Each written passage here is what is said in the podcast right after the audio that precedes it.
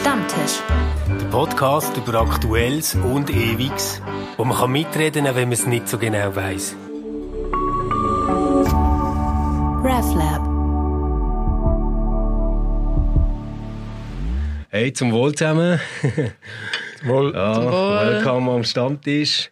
Heute wieder mit dem Matthias Krieg. Auf vielfachen wo Wunsch. wir ja genau auf vielfachen Wunsch wieder in unserer Runde haben. Danke, dass du dabei bist, Matthias. Ja. Und mit der Friederike Osthoff. Hallo? Hi Friederike. Und mit mir, ich bin der Stefan Jütte. Ich habe heute ein Thema mitgebracht, und zwar Crypto Leaks. Es geht um die Zugerfirma Krypto, wo etwa so seit den 50er Jahren Geräte zur Verschlüsselung von Kommunikationen hergestellt und spätestens ab den 70er Jahren so vom BND und von der CIA kontrolliert und aufgekauft worden ist. Die haben etwa 120 Länder beliefert und die haben Geräte verkauft, die so manipuliert sind, dass der BND und die CIA können die Leute, die ihre Sachen verschlüsseln, ablosen. Unter anderem ist es zum Beispiel so Ägypten oder Iran, Libyen, Argentinien, aber auch Spanien gewesen. Und jetzt hat CIA Dokument am ZDF zugespielt und das ZDF hat dann mit der Rundschau und der Washington Post umfassend recherchiert. Dabei ist unter anderem herausgekommen, dass höhere Beamte ähm, vom Schweizerischen Nachrichtendienst äh, Bescheid gewusst haben über das, was dort läuft. Das geht aus den CIA-Akten hervor. Und sie haben die Operation deckt, haben sogar zweimal mindestens Untersuchungen abgebrochen, die gelaufen sind dazu und auch Schlüsselpersonen in der Regierung haben davon gewusst. Das alles wissen wir von den CIA-Dokumenten. Der Nachrichtendienst vom Bund, also der Schweizerische Nachrichtendienst, kann dazu nichts sagen. Wie die haben erklärt, uns gibt es erst seit 2010 und zu den Sachen, die vorher sind gelaufen, können wir uns nicht äußern. Jetzt so, die richtig spannende Frage bei dem Ganzen finde ich, was bedeutet das für unsere Neutralität? Darf ich vielleicht noch kurz ergänzen, nämlich dass diese Firma ja schon seit den 70er Jahren oder wann überhaupt ähm, äh, CIA und dem Deutschen Nachrichtendienst gehört hat, also gar keine Schweizer Firma mehr war, aber das hat niemand gewusst. Ja, und äh, den Namen Krypto finde ich ja spannend, weil der ist ja schon religiös, oder? Die Apokryphen sind die verborgenen Sachen. Das Verborgene, Und was genau. kryptisch ist, das hat irgendwo einen Tiefsinn, wo nur wenige wüssten. Aber das Problem war ja, dass es eben gar nicht so kryptisch war, für Ja, ja. gewisse, für andere Ja. schon. Aber mich denkt auch, äh, Neutralität ist eigentlich so da der Hauptpunkt. Weil wieder einmal, äh, in den letzten 30 Jahren ist das ja laufend, verliert eine Institution eigentlich ihre Glaubwürdigkeit. Äh, oder sie ist geritzt, sie ist in Frage gestellt, oder? Jetzt Glaubwürdigkeit vom Staat, wo Neutralität so, das ist in der Bundesverfassung ziemlich zuoberst, eigentlich ein tragendes Element ist. Okay, mu muss vielleicht schon dazu sagen, dass diese Firma ja nicht der Staat ist, oder? Also dass eine Firma diese äh, lusche Sache gemacht hat Ja, und ja, nicht der Staat, äh, auch wenn der Staat Weißt katholische Kirche, es ist auch nicht jeder Priester, der sich an Buben vergeht oder an, äh, an Mädchen. Ist auch nicht die katholische Kirche und trotzdem gehört ein Priester, der das gemacht hat, dazu. Und katholische Kirche leidet unter dem Glaubwürdigkeitsverlust insgesamt. Aber leidet sie nicht noch viel mehr darunter, dass sie es nicht richtig angeht? Ja.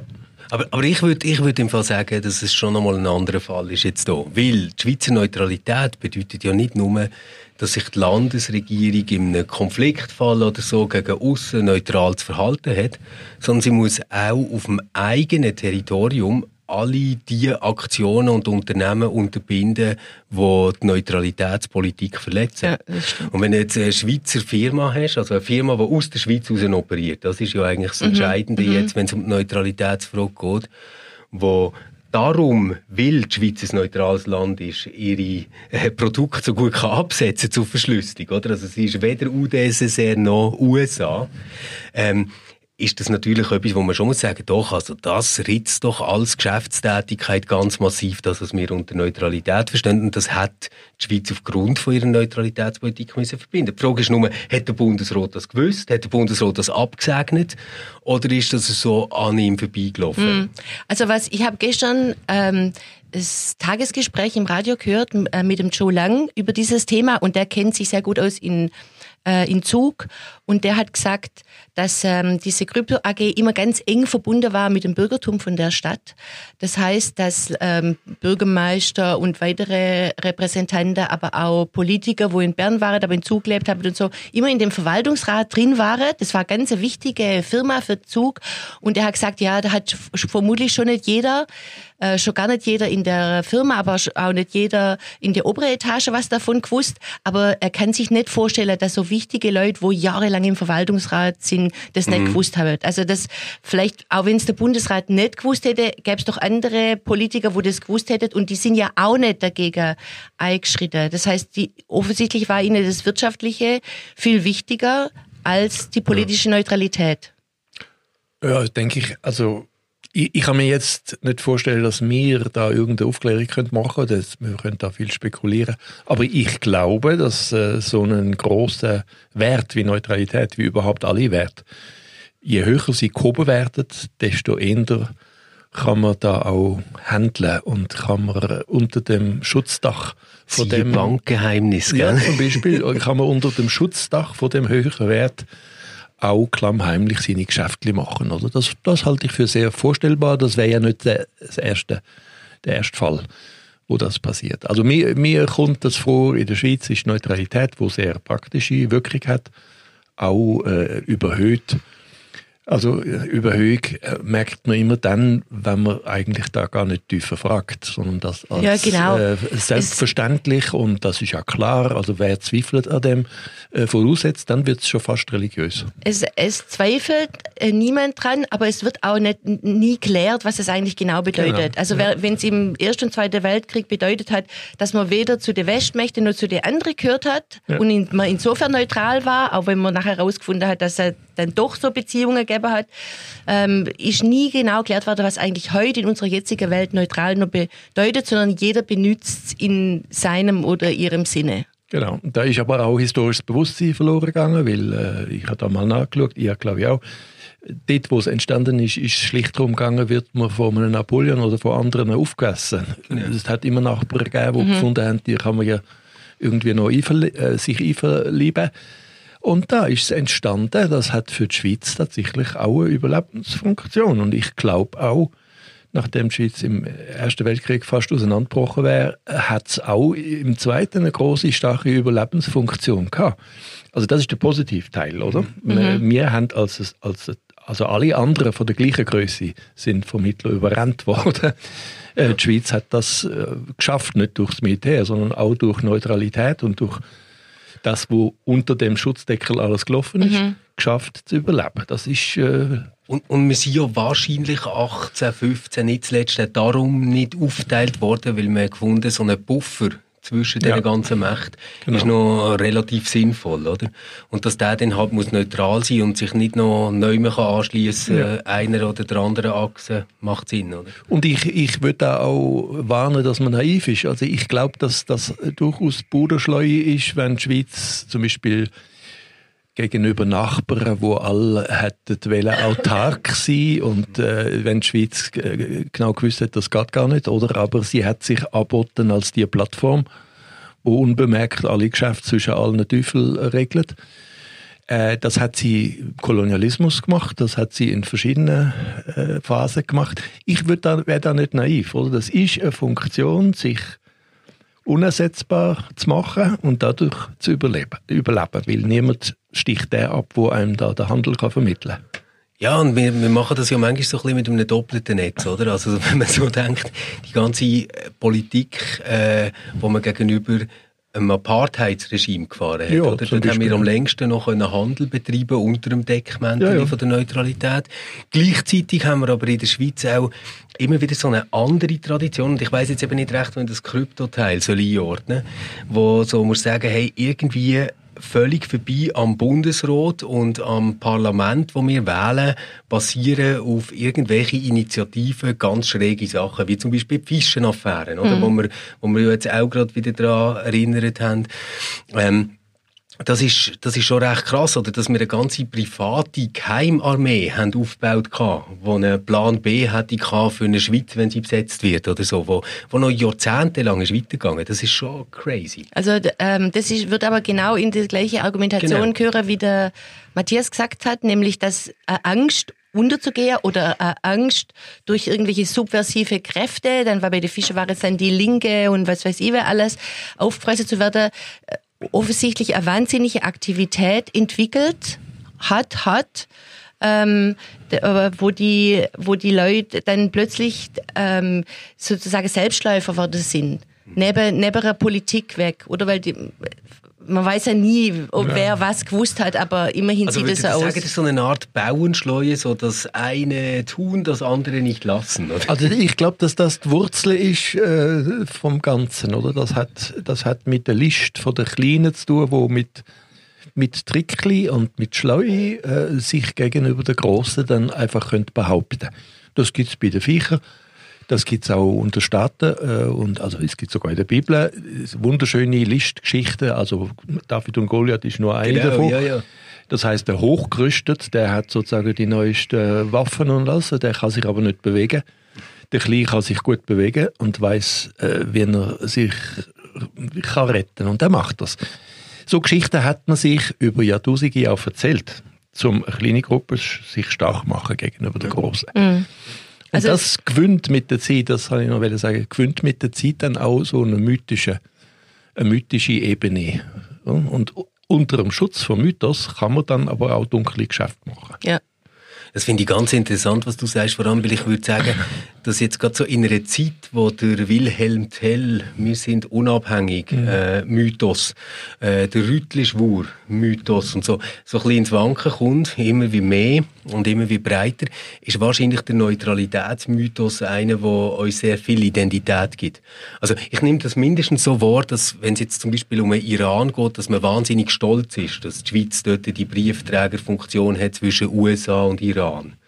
Wo, wo ich wirklich das Gefühl habe, ah doch, mit dem verbinden wir äh, ganz viel, nämlich wir sagen, wir nehmen eine wichtige Funktion wahr in der Weltpolitik, eine gute Funktion und die ist auch noch super kompatibel mit der ganzen humanitären Tradition, wo wir drin sind. Und ich glaube, auf das ist man recht stolz in. Mhm. Und dann, dann muss man nämlich auch gar keine Angst mehr haben, dass man untergeht angesichts von den Großen, sondern dann hat man eine Form gefunden zu koexistieren als kleines Land mit, mit sinnvoller Beitrag für, zu den Großen. Genau. Also das heißt, man muss sich unersetzlich machen, äh, obwohl man von der Größe her sofort könnte aufgegessen werden. Oder? Das äh, wäre ja ein leichtes. Das könnte man ein bisschen zynisch sagen, oder? Das Ja. Nazi-Gold ähm, während der Zeit vom Zweiten Weltkrieg ist heute unsere Unabhängigkeit. Und unsere gute Dienst für die anderen Länder.